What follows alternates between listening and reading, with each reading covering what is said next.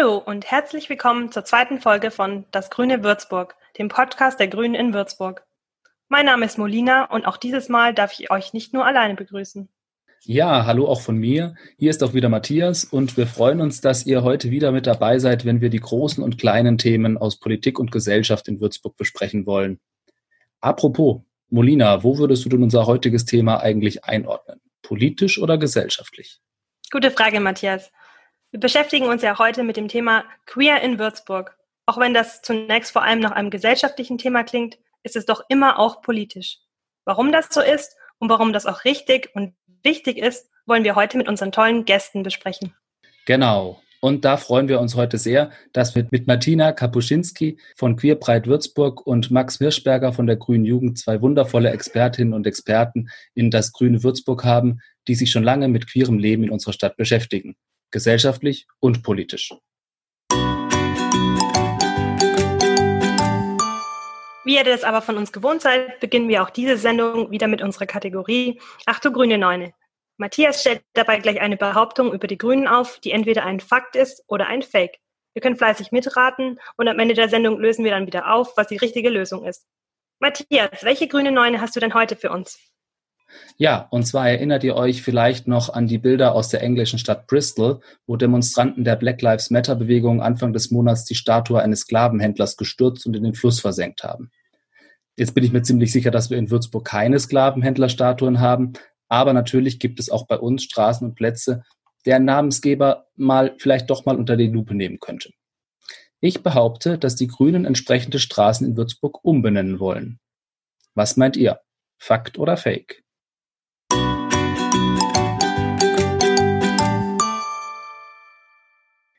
Und auch dieses Mal möchten wir euch wieder ein grünes Stadtratsmitglied kurz vorstellen in unserer Kategorie Wer ist eigentlich?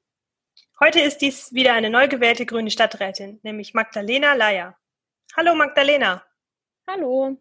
Ja, auch ich darf dich herzlich in unserem Podcast begrüßen und möchte mit dir auch gleich eine Runde Sekt oder Selters spielen.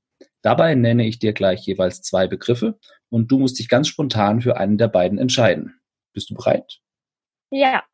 Okay, dann legen wir los. Hund oder Katze? Katze ist ja auch das äh, Maskottchen von gewissen politischen Organisationen. Sehr gut. Äh, Kino oder Netflix? Ähm, mein Ko äh, Sofa hat eine sehr hohe Anziehungskraft. Das wird Netflix sein. Mozartfest oder umsonst und draußen? Umsonst und draußen. Mal gucken, wie es in 20 Jahren aussieht. Fahrrad oder ÖPNV? Ich bin nicht lebensmüde, deswegen ÖPNV. Residenz oder Festung? Residenz, da muss ich nicht den Berg hoch. Und zum Schluss regionales Rindersteak oder Bio-Äpfel aus Neuseeland? Ich glaube, das wäre ein Tag Diät. Auch sehr schöne Antwort. Ja, ja, wirklich sehr schön. Die Schnellfragerunde hast du schon mal gut überstanden, Magdalena. In unserem zweiten Fragenblock sollen unsere Zuhörenden euch Stadträtinnen und Stadträte dann noch etwas genauer kennenlernen. Meine erste Frage also an dich lautet daher, wie alt bist du und was machst du, wenn du nicht gerade mit Stadtratsarbeit beschäftigt bist? Ich bin 22 und äh, ich studiere Jura an der Julius-Maximilians-Universität in Würzburg. Ähm, genau, wenn ich nicht gerade mit Stadtratsarbeit beschäftigt bin. Das nimmt aber schon einen großen Teil von meiner Zeit im Moment in Anspruch. Gerade die Einarbeitungsphase ist sehr intensiv, aber es macht mir sehr viel Spaß. Ja, das freut mich zu hören. Und seit wann bist du schon bei den Grünen dabei? Seit Ende 2017 bin ich in der Grünen Jugend aktiv. Das war der Zeitpunkt, wo ich nach Würzburg gezogen bin. Ich bin aber schon 2016 bei den Grünen eingetreten, damals aber noch kein aktives Mitglied gewesen, weil ich im Ausland gelebt habe habe mich schon immer mit den Grünen identifizieren können und wie gesagt, wurde dann in der Grünen Jugend aktiv. Mit dem Kommunalwahlkampf bin ich dann auch intensiver in die Arbeit von Bündnis 90 Die Grünen und dem Kreisverband Würzburg-Stadt eingestiegen. Und gab es einen besonderen Grund, warum du der Partei beigetreten bist?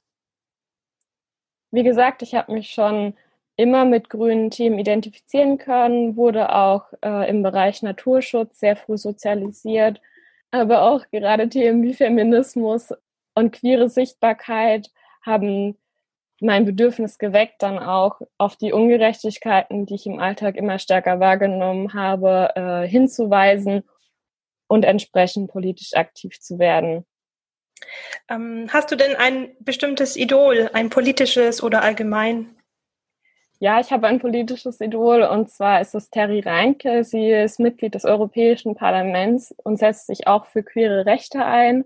Sie ist selbst auch queer und hat eine Freundin, das verfolge ich auf Instagram. Sie hat sich früher schon in die Arbeit der Europäischen Grünen Jugend stark eingebracht, äh, lebt sehr multikulturell und ist für mich eine sehr inspirierende Persönlichkeit.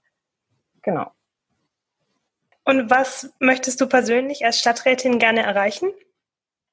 Das ist eine schwierige Frage, weil es so viele Punkte gibt. Ich glaube, ich möchte Würzburg vor allem jung und progressiv mitgestalten.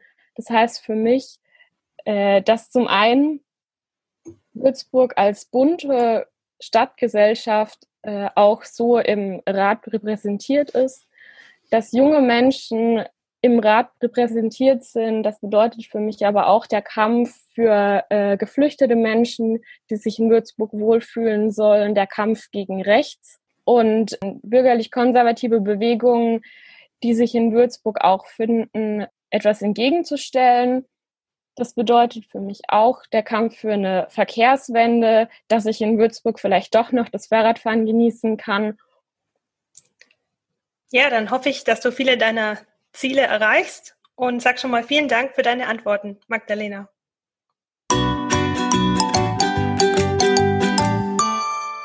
Kommen wir nun also zum eigentlichen Thema unserer Folge, nämlich Queer in Würzburg. Und wie zu Beginn schon kurz anmoderiert, freuen wir uns heute sehr, dass wir dazu ganz wunderbare Gäste in der Sendung haben, mit denen wir uns darüber unterhalten dürfen. Herzlich willkommen, liebe Martina, herzlich willkommen, lieber Max. Ja, hallo und vielen Dank für die Einladung. Hallo auch von mir und ich freue mich sehr, dass ich zu diesem Thema mit eingeladen wurde. Äh, bitte stellt euch doch einmal ganz kurz unseren Hörerinnen und Hörern vor. Ja, hallo. Ich bin Martina Kapuschinski, 54 Jahre alt und arbeite als CTA am Fraunhofer Institut hier in Würzburg. Ich bin etwa seit 13 Jahren im Impfzentrum engagiert.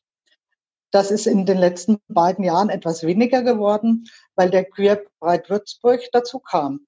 Seit der Gründung des Vereins 2018 bin ich im Vorstand tätig. Und ich bin, wie schon gesagt wurde, Maximilian Hirschberger. Ich bin aktuell im Vorstand der Grünen Jugend in Würzburg als politische Geschäftsführung, bin äh, Student äh, und studiere Computational Mathematics. Das wird wahrscheinlich niemandem etwas sagen. Das ist im Prinzip Mathematik, ähm, klingt nur ein bisschen besser. Ähm, und engagiere mich auch innerhalb der Grünen Jugend äh, gerne für queere Rechte und wir haben auch einen Arbeitskreis, der sich damit beschäftigt. Wir haben unsere Sendung unter den Titel Queer in Würzburg gestellt und damit ja bereits einen Begriff verwendet, den viele zwar sicher schon gehört haben, bei dem der ein oder andere aber vielleicht insgeheim auch noch nicht so genau weiß, was das jetzt eigentlich bedeutet. Könnt ihr uns da weiterhelfen? Was bedeutet queer und welche anderen Bezeichnungen sollte man in diesem Zusammenhang vielleicht noch kennen? Also queer ist eigentlich alles außer heterosexuell. Also Lesben, Schwule, Bi, Trans, Inter, Pan und asexuell. Dafür gibt es verschiedene Abkürzungen. Auf Deutsch wird meistens LSBT verwendet oder international ist LGBTIQA plus für alles, was noch dazwischen möglich ist. Ja, nachdem die Sendung Queer in Würzburg heißt, interessiert uns natürlich insbesondere, wie ihr die Situation in unserer Stadt einschätzt. Welche Erfahrungen habt ihr als queere Person in Würzburg gemacht? Und würdet ihr sagen, dass es schwierig ist, in Würzburg als queere Person zu leben? Also, ich finde, man kann hier schon ganz gut als Lesbe leben. Okay, die Szene ist nicht so vielfältig wie zum Beispiel in Berlin, aber brauche ich das jedes Wochenende? Hm, Händchen halten, als Lessenbar über den Marktplatz laufen, war bisher für mich kein Problem. Und auch sonst habe ich noch keine persönlichen schlechten Erfahrungen gemacht. Ich finde, das kommt immer sehr auf den Kontrast an. Also geboren bin ich in einer relativ kleinen Stadt. Da finde ich, wirkt Würzburg schon deutlich offener und deutlich bunter. Ähm, allerdings ist es trotzdem so, dass man nicht alles so machen kann, wie man das vielleicht gerne würde oder zumindest mehr als Blicke manchmal dafür einsteckt. Ähm, ich würde aber trotzdem sagen, dass insgesamt die Situation in Würzburg relativ gut ist, auch wenn sie in mancher Großstadt, wenn man jetzt in Berlin feiern geht, natürlich nochmal eine ganz andere Situation ist. Aber wie auch schon Martina gesagt hat, kommt das eben ein bisschen drauf an, was man so gerne hat. Ich bin jetzt noch ein bisschen jünger, gehe noch ein bisschen öfter feiern. Für mich persönlich ist vielleicht eine größere Stadt noch ein bisschen angenehmer, aber ich bin trotzdem sehr glücklich hier. Ja, das klingt ja schon mal gut. Martina, du hast gesagt, du bist schon sehr lange Teil der queeren Community in Würzburg. Denkst du, eure Lage hat sich in den letzten Jahren verbessert? Äh, ich bin auch erst seit knapp 20 Jahren äh, in der queeren Szene aber ich weiß, dass es vor allem in den 80er Jahren es viele Probleme gab. Und ich denke, dass in den letzten Jahren die Akzeptanz in der breiten Bevölkerung äh, weiter gestiegen ist. Aber leider ist auch die Zahl derer, die verbal oder körperlich Verletzten angestiegen. Eine Verbesserung gab es zum Beispiel auch, als der Trausaal endlich für schwule und lesbische Verbatterungen geöffnet wurde. Und mit unserem aktuellen Oberbürgermeister haben wir einen Freund der queeren Community als Stadtoberhaupt. Ja, Martina, dann hat sich die Lage ja inzwischen wirklich schon verändert. An euch beide jetzt die Frage, gibt es in Würzburg so an für sich ein gutes Angebot für queere Personen? Also ich persönlich kenne zum Beispiel den Christopher Street Day, aber der wurde dieses Jahr ja wegen der Corona-Pandemie leider abgesagt. Also ich persönlich kenne schon noch ein paar andere Angebote. Ähm, da gibt es zum Beispiel, was für mich interessant ist, wie ich das vorhin schon angesprochen habe, zwei Partys normalerweise pro Monat.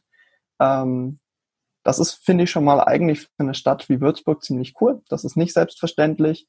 Auch wenn man das mit Bamberg zum Beispiel vergleicht, äh, da gibt es eine ganz kleine Feier nur in einem kleinen Keller mehr oder weniger. Da finde ich Würzburg schon sehr angenehm. Ähm, und dann gibt es natürlich das WUF-Zentrum, aber ich glaube, da sollte lieber Martina was dazu sagen. Ja, genau, im Wurfzentrum. Das gibt es jetzt schon fast seit 50 Jahren. Dort ist auch die Rosa Hilfe untergebracht, also ein Beratungstelefon äh, für hauptsächlich schwule Männer. Es gibt einen Lesbenstammtisch, ähm, eine Selbsthilfegruppe Transident, die Jugendgruppe Déjà-vu, die AIDS-Beratungsstelle. Die ist natürlich nicht nur für queere Menschen da. Und dann gibt es noch mit Sicherheit verliebt. Das ist ein Präventionsprogramm von Medizinstudierenden. Ja, und ähm, jemand, der uns auch was vom WUF erzählen kann, ist David. Der arbeitet dort nämlich und von dem hören wir jetzt einen kleinen Einspieler, was er so alles am WUF macht. Hallo, mein Name ist David Hein. Ich bin Mitglied in den Vorständen von Queerbreit Würzburg e.V. Das ist der Verein, der jährlich den CSD organisiert und im Vorstand vom Wurfzentrum e.V., das ist das schwul-lesbische Zentrum von Würzburg. Und ich selbst veranstalte auch zweimal im Monat im Wurfzentrum den Treffpunkt 8. Das ist ein äh, ja, Abend für offen für alle möglichen Interessierten mit verschiedenen Themen. Da wird mal gekocht oder es wird äh, zusammen was unternommen. Es werden informative Veranstaltungen gemacht. Man geht bowlen, man geht schwimmen. Also einfach so ein Freizeitprogramm für alle, die älter als 26 sind und demzufolge nicht das Programm von Déjà-vu der Jugendgruppe äh, nutzen können. Die können dann zur Treffpunkt 8 kommen, immer dienstags am 1. und 3. Im Wurfzentrum gibt es diverse Veranstaltungen, darunter Spieleabende, Thekenabende oder spezielle Events für Zielpublikum, wie zum Beispiel äh, die Treffen der Jugendgruppe zweimal im Monat oder eben auch Frauenveranstaltungen.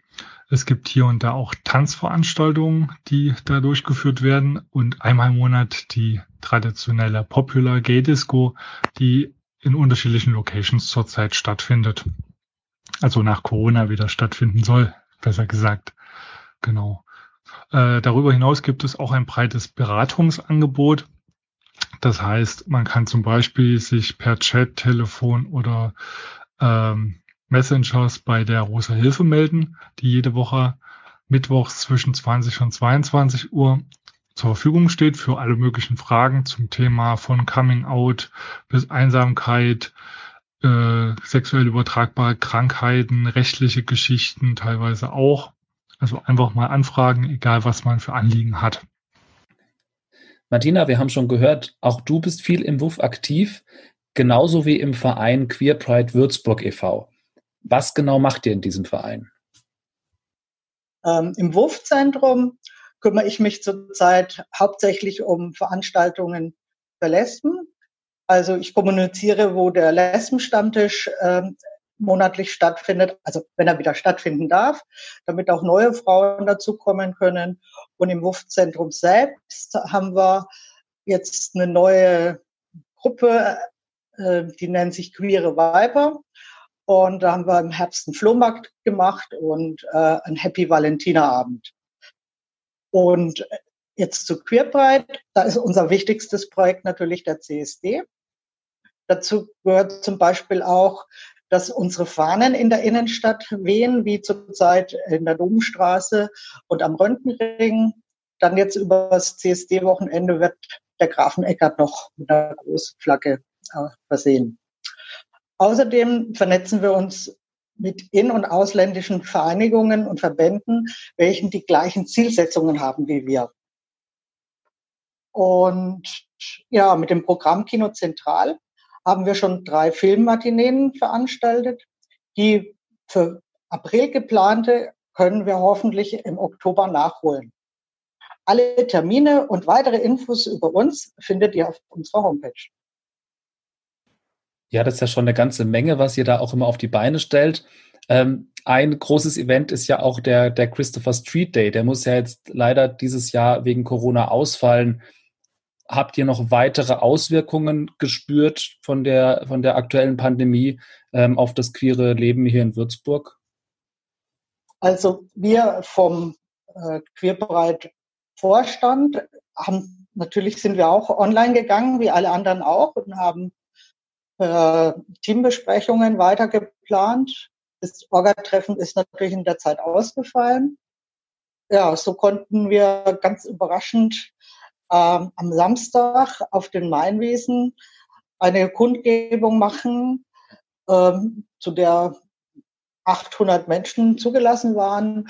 Da gab es viele kurze Redebeiträge, abwechselnd mit Musik und auch ein Grußwort von unserem Überbürgermeister.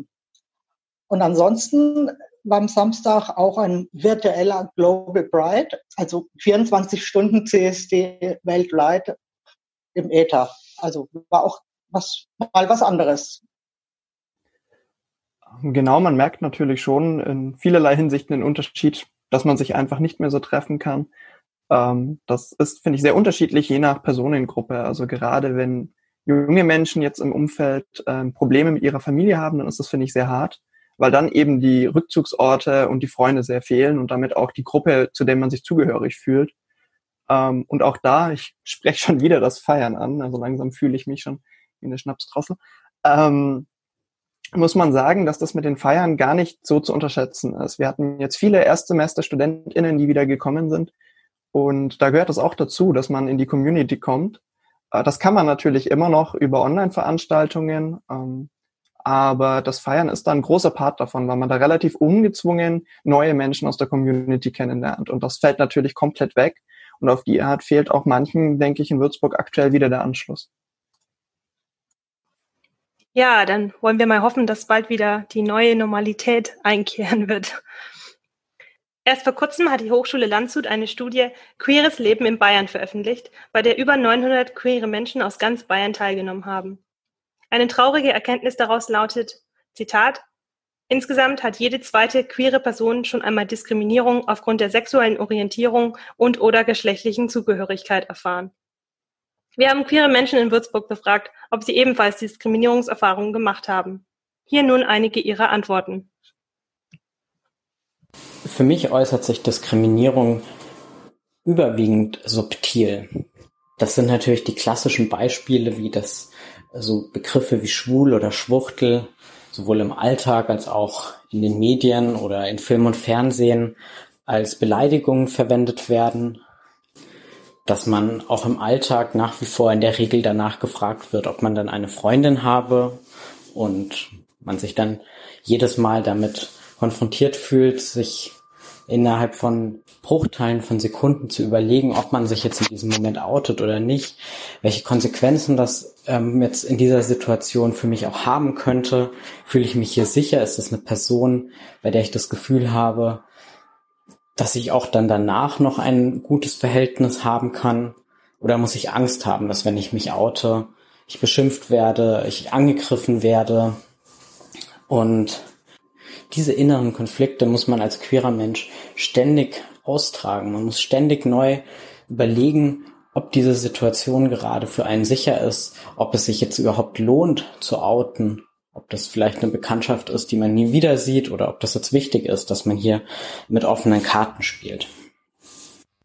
Für queere Menschen ist in Würzburg das Leben teilweise immer noch schwer. Ähm, gerade wenn ich zum Beispiel mit meiner Freundin durch die Stadt laufe, werde ich immer noch regelmäßig schief angeschaut. Wenn meine beste Freundin und ich zusammen durch die Stadt laufen, wird vor allem sie komisch angeschaut. Auch das erlebe ich als diskriminierend.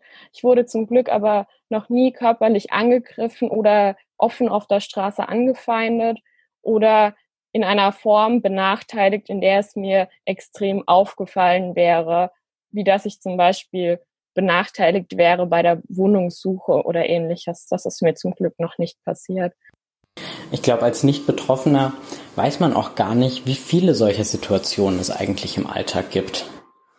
Also wirklich auch so Dinge, wie wenn ich zum Beispiel im Kino den, den Love Seat für mich und meinen Partner haben möchte, oft in, in Erklärungsnot komme, ob ich das wirklich so möchte oder ob das jetzt ein Versehen ist. Oder dass man im Hotel zwei getrennte Betten bekommt, anstatt ein gemeinsames Bett. Ich selbst bin auf dem Land aufgewachsen. Auch da war es für mich nicht denkbar, mich zu outen, weil ich einfach Angst hatte, Diskriminierung ausgesetzt zu sein, auch wenn ich heute wieder zurück zu meinen Eltern in das Dorf fahre, erlebe ich es noch intensiver, schräg angeschaut zu werden. Auch das erlebe ich als diskriminierend. Max und Martina, habt ihr selbst auch diskriminierende Erfahrungen gemacht, von denen ihr berichten möchtet? Diskriminierung ist für mich immer so ein bisschen schwierig, weil man muss das immer so ein bisschen definieren für die Personen, die zuhören, wo das bei einem anfängt. Ich finde aber beleidigende Aussagen, die man hört, sind definitiv diskriminierend. Und da habe ich tatsächlich schon ein paar Erfahrungen in Würzburg und auch schon woanders gemacht. Das liegt sicherlich ein bisschen mit dran, dass ich gerade wenn ich feiern gehe oder wenn ich mit Freunden unterwegs bin, ein sehr bunter Vogel sein kann ähm, und dann mir Make-up ins Gesicht klatsche und mit lackierten Nägeln feiern gehe. Und dann kann das schon passieren, dass wenn einem Menschen entgegenlaufen, da mal ein Kommentar kommt. Das kann allerdings auch passieren, dass Autos, die vorbeifahren, umdrehen und äh, nochmal hupen und irgendwas rausbrüllen.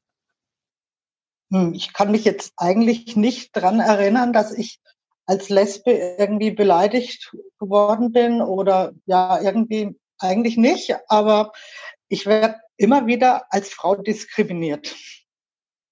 Und was denkt ihr? Was sollten wir tun, wenn wir selbst Zeugen oder Zeugin von Diskriminierung werden?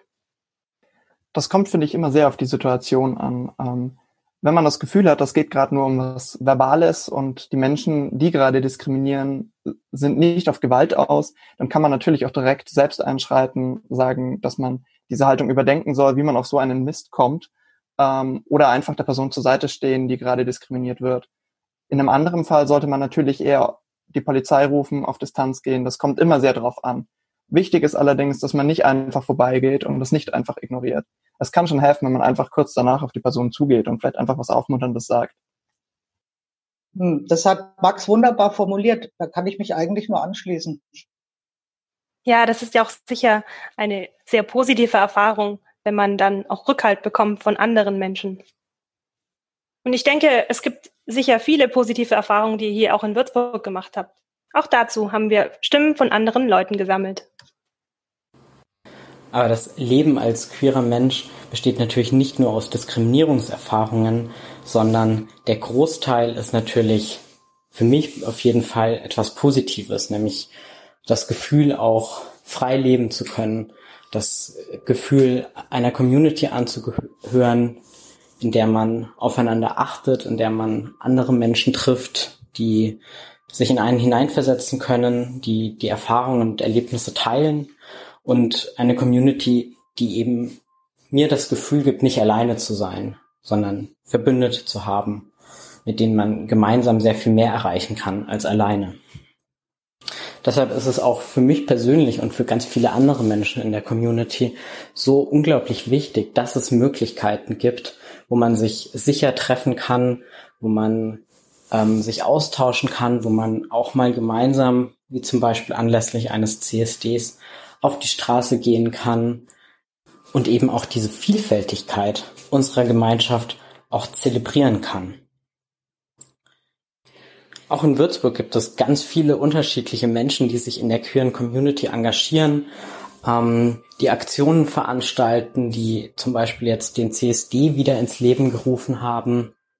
Und da bin ich schon unglaublich froh auch, hier vor Ort so viele Angebote zu haben, die man wahrnehmen kann, Stammtische, Treffen, Aktionen, an denen man teilnehmen kann. Positive Erlebnisse gibt es natürlich auch gerade diese Queer-Partys, von denen ich vorhin gesprochen habe, sind ein wunderbarer Safe Space, wo man andere queere Menschen kennenlernen kann und eine gute Zeit zusammen haben kann.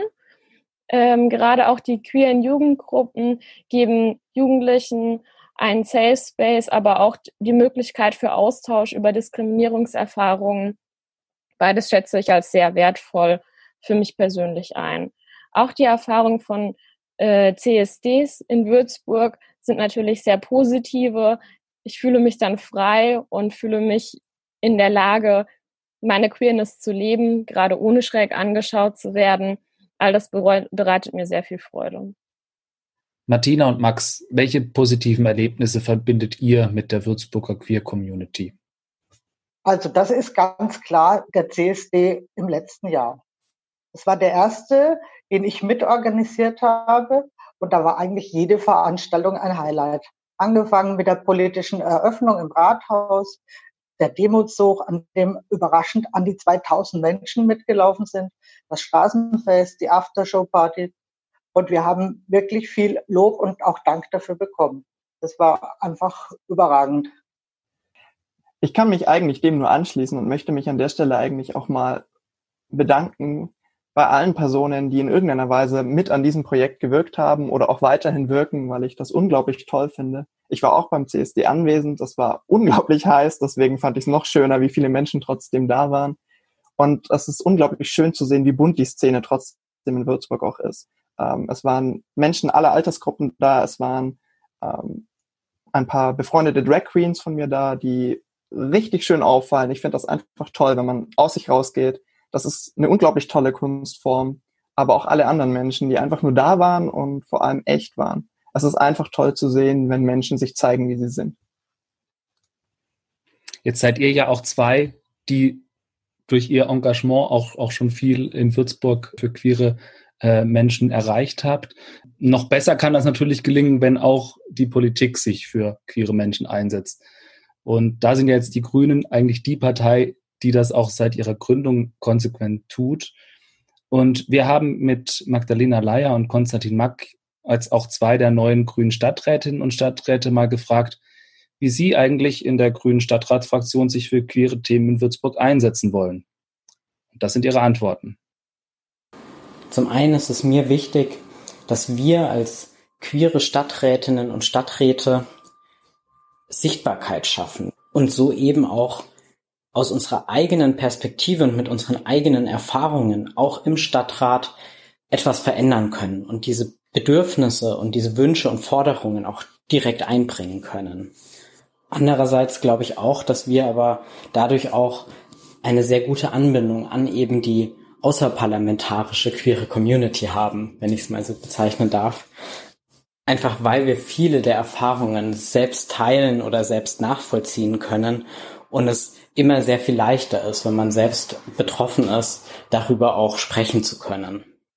Mir ist es wichtig, dass in Würzburg auch in der Verwaltung und in anderen äh, städtischen Betrieben, aber genauso auch an Schulen, an Universitätsklinik eine höhere Sensibilität gegenüber queeren Belangen herrscht.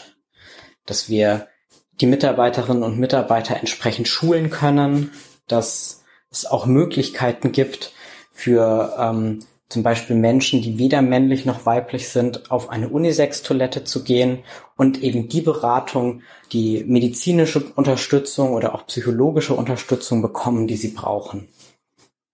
Und ich meine, gerade auch im Hinblick darauf, dass seit März auch zwei Stadträte der AfD im Rathaus sitzen, ist es umso wichtiger, dass wir ein ganz klares Zeichen setzen, dass queere Menschen ein fester Bestandteil unserer Stadtgesellschaft sind und dass wir es nicht tolerieren, dass Menschen aufgrund ihres Geschlechts, aufgrund ihrer Sexualität, aber genauso wenig aufgrund ihrer Herkunft, aufgrund ihrer Religion, ihrer Hautfarbe oder ihres Bildungsstands diskriminiert werden. Dafür setze ich mich ein.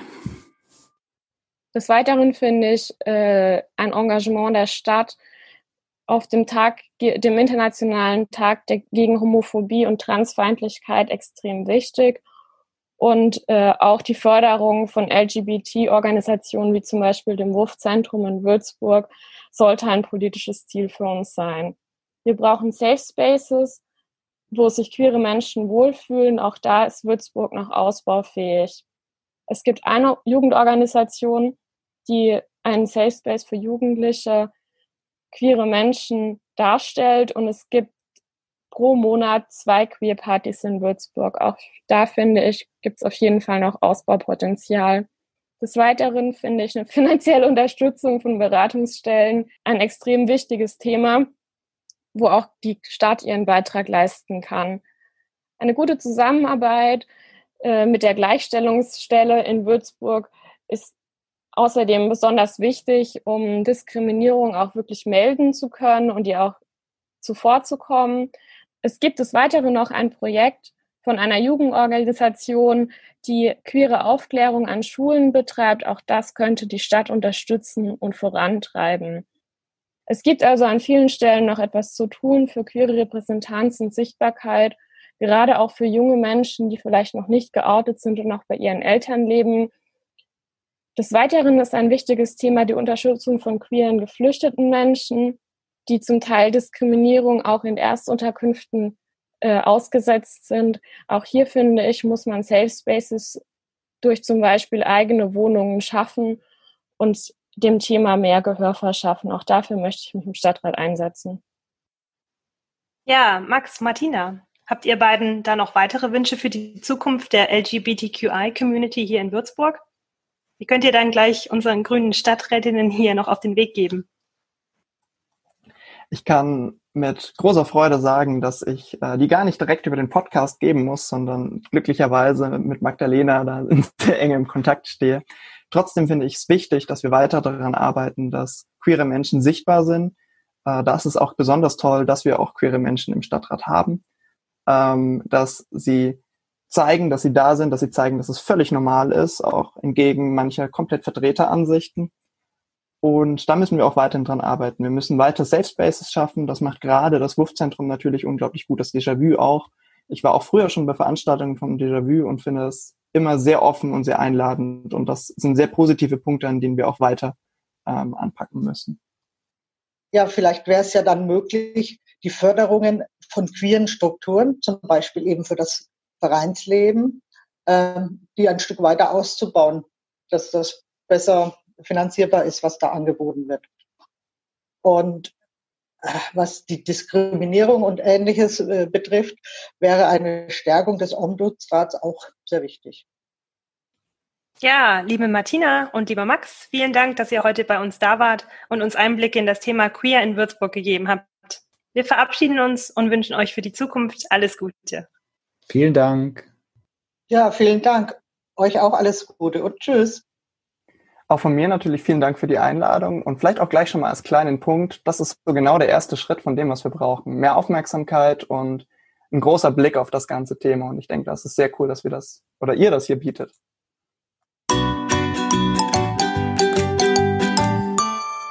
Ja, wir sind euch, liebe Hörerinnen und Hörer, natürlich noch die Auflösung unserer Kategorie Ach du grüne Neune vom Anfang dieser Sendung schuldig. Zur Erinnerung, es ging um die Frage, ob die Grünen einzelne Straßen in Würzburg umbenennen möchten. Und die Antwort lautet mal wieder Jein. Die konkrete Umbenennung einzelner Straßen steht gerade zwar nicht auf der Agenda, wohl aber fordern die Würzburger Grünen in ihrem Programm aus der vergangenen Kommunalwahl die, Zitat, vermehrte Benennung von Straßen nach verdienten Frauen.